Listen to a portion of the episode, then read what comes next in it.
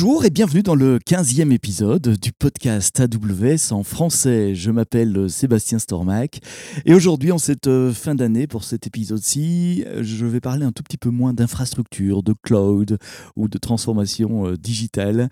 Euh, j'ai pris mon vélo et mon micro et j'ai été rencontrer les équipes d'Alexa dans le bureau au nord de Paris, à Clichy. J'ai rencontré Benoît Nachawati qui est développeur évangéliste pour le groupe Alexa et nous avons parlé avec Benoît de comment réaliser, comment créer des skills pour euh, Alexa. Euh, c'est un épisode un peu plus long que d'habitude, donc je l'ai coupé en, deux parties. Dans la première partie, on parlera du modèle d'interaction et des interfaces vocales. Dans la deuxième partie, on parlera de la programmation de la skill proprement dite et de comment la soumettre sur le Skill Store. Benoît, merci d'être là. Bonjour à tous. Et Alexa, c'est quoi? Merci Seb. Alors Alexa, c'est quoi? C'est en une phrase, c'est un service cloud vocal. Un service cloud vocal. Et donc, qu'est-ce que je peux faire avec Alexa? Alors, on peut faire plein de choses, mais typiquement, euh, la première chose qu'on peut faire, c'est ce qu'on appelle les fonctionnalités, fonctionnalités natives, comme par mhm. exemple demander l'heure, demander la météo. Donc, ça veut dire qu'on va parler avec Alexa. Et quand on parle, c'est ce qu'on appelle une utérance. Donc c'est un petit appareil que je, rembobine un tout petit peu, j'essaie de le mettre dans, les, pieds de quelqu'un qui ne connaît pas. C'est un petit appareil que j'achète, que je mets chez moi, que je branche, mhm. qui a un micro, un speaker et auquel je peux parler. Et je, peux lui demander des choses, c'est ça? C'est ça, en fait, pour mhm. communiquer avec Alexa, on va utiliser un appareil. Mhm. Et cet appareil-là va contenir un minimum une connexion Internet, un micro et un haut-parleur. Et quand tu dis un appareil, c'est un appareil vendu par Amazon, évidemment C'est non, non, non. Il y a des appareils, euh, donc les appareils proposés par Amazon, c'est via la gamme Amazon Echo. Euh, où il y a des appareils avec ou sans écran. Mhm. Euh, maintenant, il y a d'autres appareils qui existent sur le marché qui sont compatibles avec Alexa. Mhm. Et typiquement en France, l'un des plus emblématiques, c'est la Freebox Delta. Euh, il y a aussi des casques comme le casque Bose mhm. ou bien une tablette Lenovo. Ce qui est intéressant de voir, c'est que quel que soit l'appareil utilisé, on va toujours interagir de la même manière avec Alexa. Donc c'est le même Alexa, quel que soit l'appareil auquel je parle. C'est le même Alexa. un appareil euh, Bose dans ma chambre et un appareil Amazon. Exactement. Alors pourquoi Pourquoi? Tout simplement parce que Alexa vit dans le cloud. D'accord. Alexa ne vit pas, exactement. Alexa ne vit pas dans un mhm. appareil. La seule chose qu'il y a sur un appareil, c'est la détection du mode réveil, ce mhm. qu'on appelle le wake word. Et pour communiquer avec Alexa, euh, on va avant tout réveiller l'appareil en disant en français soit Alexa, soit Amazon, soit Echo.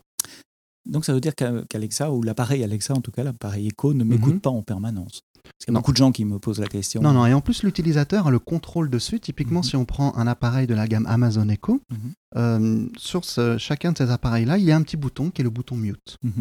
Et donc ce bouton mute euh, permet à l'utilisateur de déconnecter électriquement le moteur de détection du mode réveil. Électriquement, ça veut dire que les, micros n'ont plus de courant. Ils n'ont plus de courant. c'est impossible que euh, l'appareil puisse reconnaître le mot mhm. Alexa.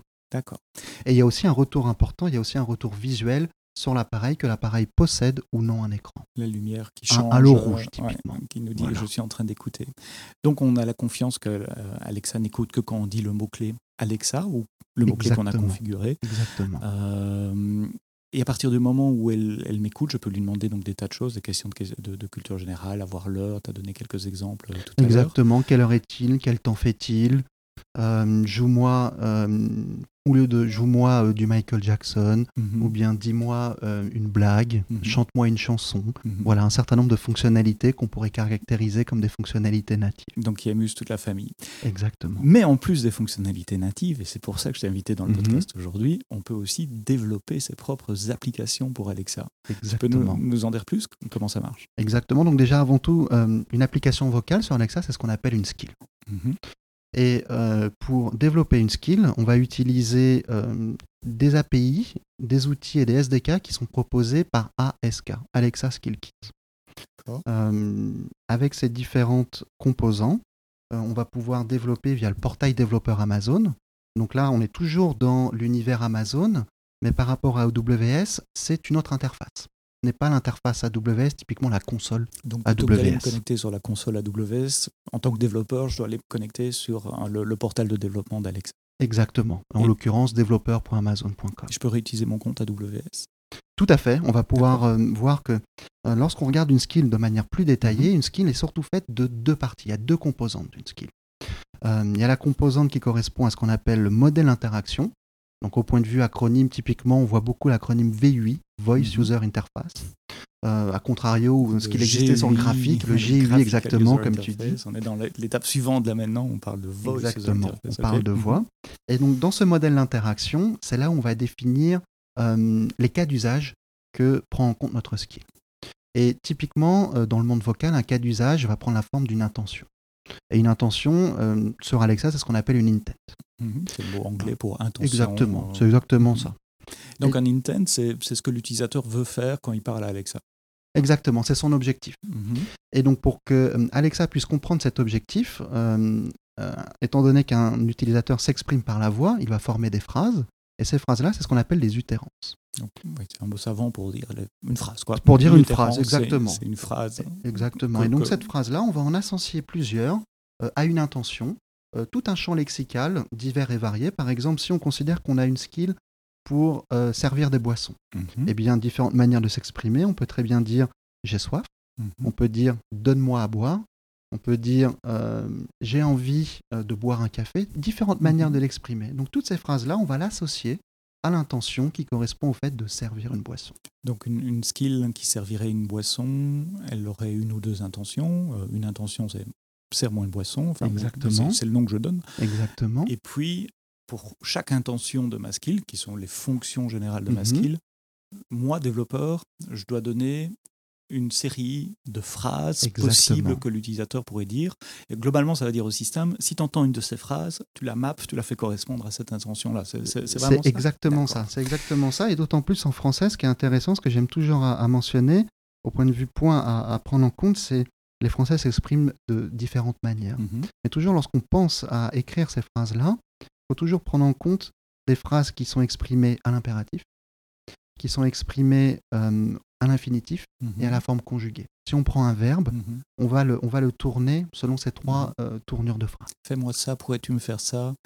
Euh, Peux-tu faire ça? Exactement. Exactement. Je suppose que avec s'il vous plaît, sans s'il vous plaît, ou s'il te plaît. C'est différentes variantes, etc. Oui. oui, oui. Et combien je dois donner de, phrases comme ça pour que, avoir un bon ton, taux de, de reconnaissance alors, je dirais déjà pour, pour commencer, si on, donne quelques dizaines, mhm. c'est par intention, quelques mhm. dizaines de phrases par intention, euh, c'est quelque chose qui euh, va déjà permettre à Alexa d'avoir une bonne compréhension. Maintenant, en étant le plus complet possible, typiquement, tu as mentionné le fait de rajouter les s'il vous plaît ou non, mhm.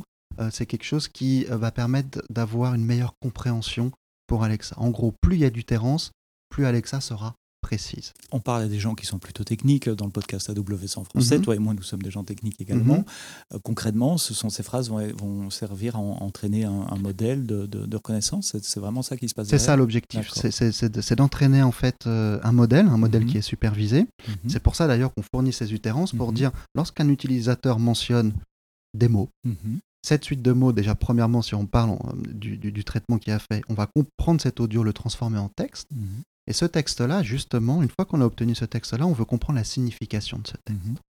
Et pour comprendre cette signification euh, de ce qu'a mentionné un utilisateur, on va utiliser justement ce modèle entraîné pour dire, OK, euh, lorsqu'un utilisateur dit j'ai soif, euh, je sais que dans le contexte de la skill pour servir des boissons, c'est associé à l'intention servir boisson. Il y a un mapping qui est fait par Alexa, et ce mapping, c'est ce qu'on appelle, c'est un traitement qui s'appelle le NLU en mhm. anglais, donc Natural Language Understanding, ou sinon en français la reconnaissance naturelle du langage.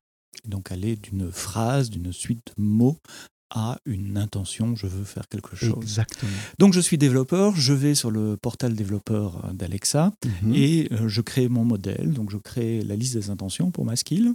Souvent, il n'y en a que quelques-unes. Oui. Et beaucoup d'utérances, beaucoup de phrases, d'exemples mhm. pour chacune des intentions. Quoi d'autre?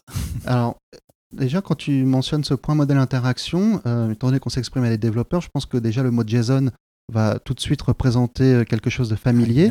Un modèle d'interaction, mhm. euh, c'est quoi concrètement? C'est un fichier JSON. Ah, donc soit je peux le faire dans la console graphique web. C'est là mon point, exactement. Soit je, fais un fichier JSON que je peux même générer, je peux écrire exactement, un script Exactement. Soit en fait tu l'écris sur le portail développeur, mhm. soit tu l'écris offline sur ton ordinateur, soit tu peux le générer. Mhm. Euh, il y a même des outils qui t'aident à générer ton modèle d'interaction. Et c'est un format JSON. Aussi, autre point intéressant. Ça veut dire aussi qu'on peut le versionner et le mettre dans Git. Euh, on peut le versionner et le mettre dans Git. Mhm. Et d'autant plus maintenant, même si tu n'as pas encore arrivé, si tu n'es pas encore arrivé à l'étape de Git, ce qui est très intéressant maintenant, c'est que sur ton modèle interaction, euh, dans la console développeur, mais aussi on verra qu'il y a d'autres outils comme une, Mhm. la ligne de commande, dès que tu euh, sauvegardes et build un modèle, parce qu'on dit que un modèle en fait est entraîné, et donc un modèle ne doit pas seulement être sauvegardé, mais il doit aussi être buildé. Mhm. Et l'objectif du build, c'est d'être compilé justement, d'être, de, de faire ce fameux Mhm. entraînement. Et bien dès que tu builds un modèle, il va y avoir un historique qui se crée automatiquement et c'est une manière de versionner, de retourner à un modèle précédent, par exemple, au point de vue modèle d'interaction. Et donc ce modèle, il est compris de, de quoi? Avant de voir comment on peut. Voilà, s'il y a d'autres éléments intéressants quand même, hein, oui, dans- oui. dans- dans- Euh, dans là, on est vraiment rentré dans, le mode intention et utérance, Mhm. mais avant tout, on parle d'une skill. Mhm. Une skill, c'est une application sur Alexa. Donc, il faut pouvoir accéder à cette application. Et donc, dans la phrase euh, qu'un utilisateur va utiliser pour justement Mhm. invoquer cette skill, il y a forcément ce qu'on appelle un nom d'invocation. Typiquement, si on prend notre exemple de boisson, eh bien, dans cette skill-là, on va lui donner un nom, donc une suite de mots, un ou plusieurs mots, qui va permettre à un utilisateur d'ouvrir cette skill. Comme par exemple, Alexa ouvre euh, boisson d'été. Et donc, de cette manière-là, en disant cette suite de mots, boisson d'été, cela va me permettre d'accéder à cette skill-là. Donc c'est le mot-clé en quelque sorte qu'Alexa va reconnaître Exactement. qui va déterminer, tiens, euh, la suite de, de ce qui sera dit après, ça doit aller sur cette skill-là. Exactement. Et ça c'est- va ouvrir une session. D'accord. Ça va ouvrir une C'est session. comme démarrer une application sur son téléphone finalement. Exactement. On peut Mais voir ça comme le parallèle. Exactement. Et donc je peux créer une, une application qui dit, euh, enfin, ou, ou qui a un nom d'invocation qui est le nom de mon produit, le nom de mon service, euh, euh, le nom de ma société ou des choses comme ça. Exactement. Concrètement, quand euh, tu es une marque, Mhm. une marque va utiliser le nom de, de sa marque ou des Mhm. marques qu'elle qu'elle propose. Et si tu es un développeur qui ne possède pas de marque, eh bien dans ce Mhm. cas-là, tu pourras utiliser des mots du langage commun. Une suite de mots alors. Une suite de mots. D'accord. Effectivement. Enfin, oui, oui. Euh, Par exemple, je fais euh, des blagues à tonton, je peux dire, voilà, euh, ma skill s'appellera blague à tonton. C'est pas une marque déposée, pas c'est une marque suite déposée. de mots et elle Mm. passera d'accord. Mais je peux faire du, du, du name squatting aussi, alors comme on le faisait en DNS il y a, il y a, il y a 20 ans. Si non. je, je fais, euh, voilà, je Mm. dépose une skill Coca-Cola et comme ça, il n'y a que non, moi qui pourra le faire. non, non, euh, non, pour la simple et bonne raison que, on- je pense qu'on en reparlera peut-être après, Ah, c'est important, c'est la certification. Ok. À la certification, les équipes Amazon vont vérifier que tu es propriétaire de cette marque-là, ou, y en a- tout cas l'ayant droit. Donc il n'y a pas de risque que, que je Non. me fasse piquer mon nom euh, de domaine ou quoi par, par quelqu'un d'autre. Parfait. Donc je reviens à mon modèle d'interaction. Oui. Désolé, euh, je suis parti un peu, un peu plus loin. Euh, Il y a des intentions, ce sont des Mhm. fonctions, et, enfin ce sont les fonctions à haut niveau, euh, les utérances et un nom d'invocation. Mhm. What else? Point aussi intéressant, c'est que euh, lorsqu'on s'exprime et qu'on souhaite avoir un cas d'usage, reprenons le cas d'usage des boissons, j'aime bien ce cas d'usage, typiquement on veut être servi d'une boisson, Mhm. un café, un Mhm. thé, un jus d'orange. Et donc je vais générer euh, des utérances, des phrases avec Oui. toutes les possibilités. euh, Donc c'est pas, c'est pas scalable. non, Donc ça veut dire qu'on a Mhm. besoin d'avoir une notion de paramètre. D'accord. Euh, et donc, dans le vocal, lorsqu'on veut avoir une notion de paramètre, de manière générique, c'est ce qu'on appelle une entité. Mhm. En gros, c'est un paramètre, et sur ce paramètre-là, on va lui associer une liste de valeurs. En gros, c'est comme quand lorsque tu as du code. Dans du code, tu écris une fonction, une Mhm. fonction a des paramètres, et ce paramètre, ça peut être un string, ça peut être euh, un entier, Mhm. ça peut être différents types de Il y a un paramètres. type. euh, Il y a un type, exactement. Et donc sur Alexa, cette entité, c'est ce qu'on appelle un slot. Et euh, les valeurs associées, donc le catalogue de valeurs associées, c'est ce qu'on appelle un type de slot. Et donc, ce paramètre-là, ou ces paramètres-là, tu vas pouvoir les rajouter sur une intention. Si on rembobine et qu'on prend Mhm. notre intention servir boisson, Mhm. on lui a associé des euh, utérances, Mhm. j'ai soif, j'ai envie de boire. Euh, eh bien, on peut rajouter des intentions de type j'ai envie de boire un café, j'ai envie de boire un thé, sauf qu'au lieu de dire exactement ces mots-là, on va dire j'ai envie de boire mon variable. paramètre, mon- ce- cette fameuse variable. D'accord. Exactement. Et donc on fournit en tant que développeur la liste des, des, des valeurs possibles, café, jus d'orange. Oui. euh, Alors, thé j'ai envie de dire là oui et non. Mhm. J'ai envie de dire oui parce que euh, tu peux créer ton propre type Mhm. où tu vas fournir, toi en tant que développeur, toutes les valeurs euh, qui t'intéressent pour ton cas d'usage. Mhm. Maintenant, ce n'est pas obligatoire euh, étant donné que euh, Alexa te propose des, euh, des types prédéfinis. Par exemple, tu veux euh, des listes associées à des noms de villes, à Mhm. des prénoms, à des Mhm. pays, euh, même à euh, des aéroports ou bien des noms de, de personnages célèbres, fictifs ou non. Et bien dans ce cas, il y a des types de slots prédéfinis que tu peux utiliser. Donc tu n'as pas besoin d'écrire concrètement en tant que développeur la liste de tous les prénoms français ou de toutes les villes ou de tous les pays ou les choses comme ça. Et donc du coup, en bonne pratique, mhm. c'est de prendre ces, ces, euh, euh, types de slots prédéfinis et si tu souhaites rajouter des valeurs, tu peux étendre ces types de slots prédéfinis. Ah oui, hein. pour rajouter des slots. Et c'est d'ailleurs vrai, je me permets de, de, dire aussi sur les intentions. Donc sur ces fameuses mhm. intents, euh, tu vas bien sûr écrire les intents pour ton cas d'usage ou tes cas d'usage en particulier. Comme commander une boisson, par exemple. Comme commander une boisson, mais sur des notions assez basiques, comme le fait de dire oui, le fait de dire non. Il y a déjà des intentions que propose Alexa qui sont déjà entraînées pour comprendre cette notion-là. Et donc, dans ce cas-là, aussi, une bonne pratique, c'est de pouvoir utiliser ces intentions-là et de les rajouter à ton modèle d'interaction. D'accord.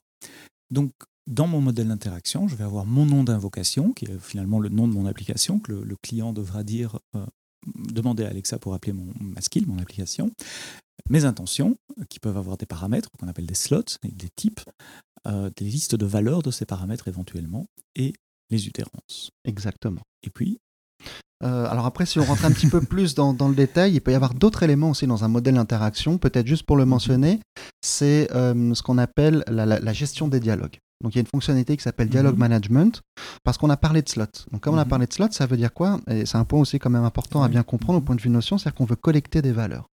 Et lorsqu'on veut collecter des, valeurs, ça veut dire qu'on va euh, entamer un dialogue entre l'utilisateur et la ski.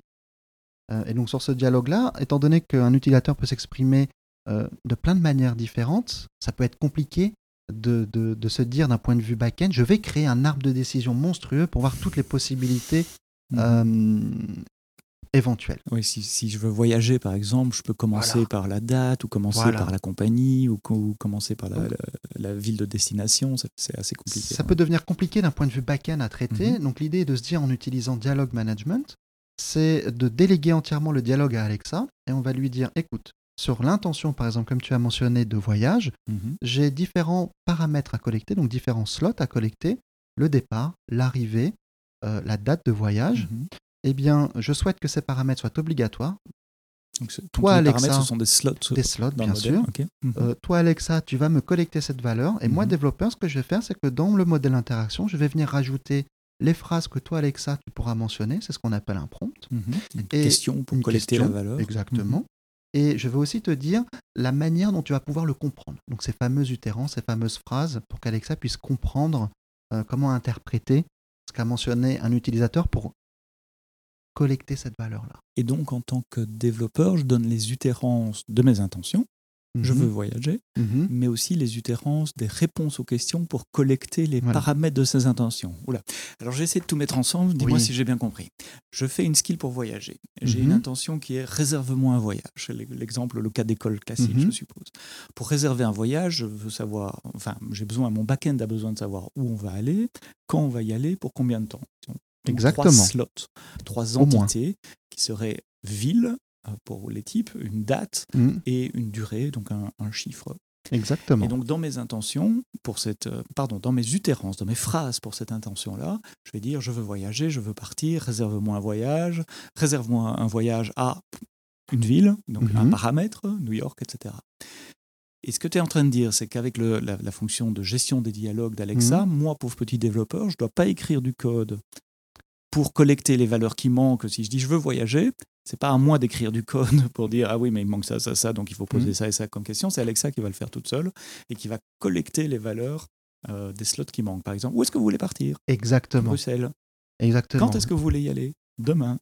Le développeur dans ce cas-là euh, n'écrit pas de code. Il va simplement dans son modèle d'interaction mentionner les éléments qu'Alexa doit euh, dire à l'utilisateur pour collecter soit la ville de départ, soit la ville d'arrivée, ou bien le jour de départ.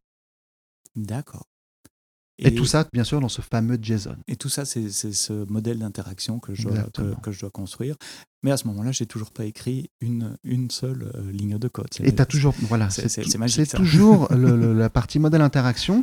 Et euh, ce qui est d'autant plus magique, c'est que une fois que tu as fait ce modèle d'interaction, tu peux tester ce modèle d'interaction mhm. sans même écrire une seule ligne de code. Donc je vais dans la console euh, euh, d'Alexa. Dans la console Alexa, mhm. euh, lorsque tu fais ton modèle d'interaction, ça correspond à l'onglet Build d'une mhm. skill. Et dans l'onglet Build, une fois que tu as justement compilé, donc buildé ce modèle, tu as une fonctionnalité qui s'appelle Uterance Profiler, donc le profiler d'Uterance.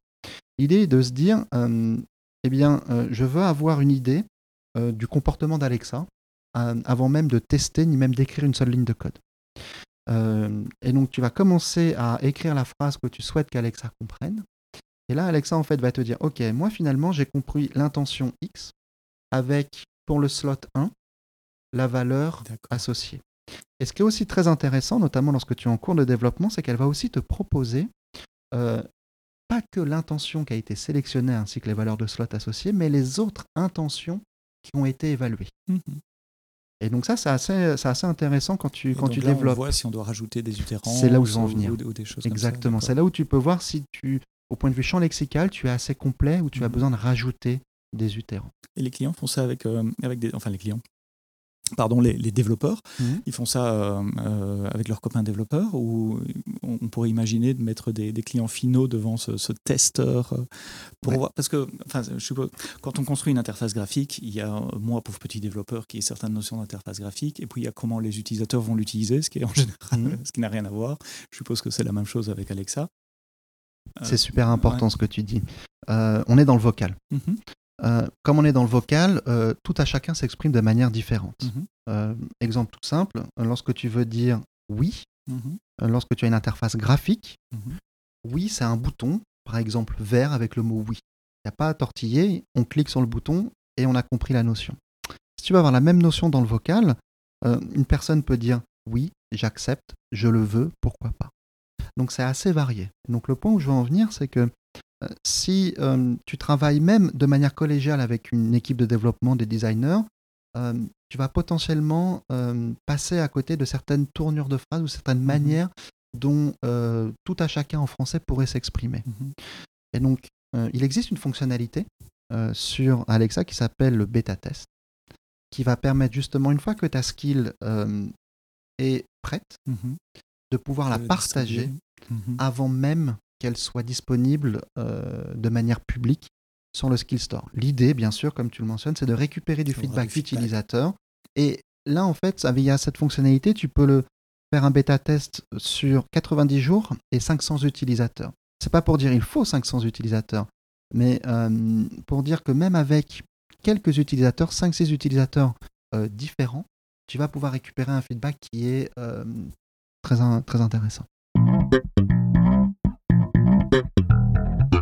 Voilà pour cette première partie du podcast AWS sur le développement de Skill Alexa. Dans cette première partie, on a parlé du modèle d'interaction, des utérances, euh, du nom d'invocation, des slots et euh, de tout ce qui définit euh, le comportement de votre skill. Dans une seconde partie, on parlera programmation elle-même de la skill. Rendez-vous dans quelques jours pour cette deuxième partie. Et d'ici là, quoi que vous codiez, codez-le bien.